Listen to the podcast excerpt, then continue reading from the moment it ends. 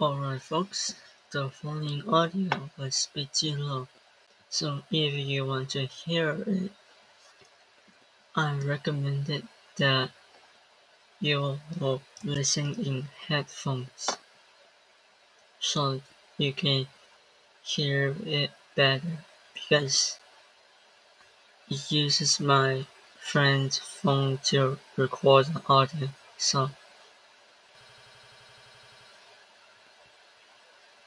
Listen with headphones if you have like Bluetooth speakers. Make sure to turn it up. Make sure to charge it. And yeah, you know what to do. Listen to following written recommended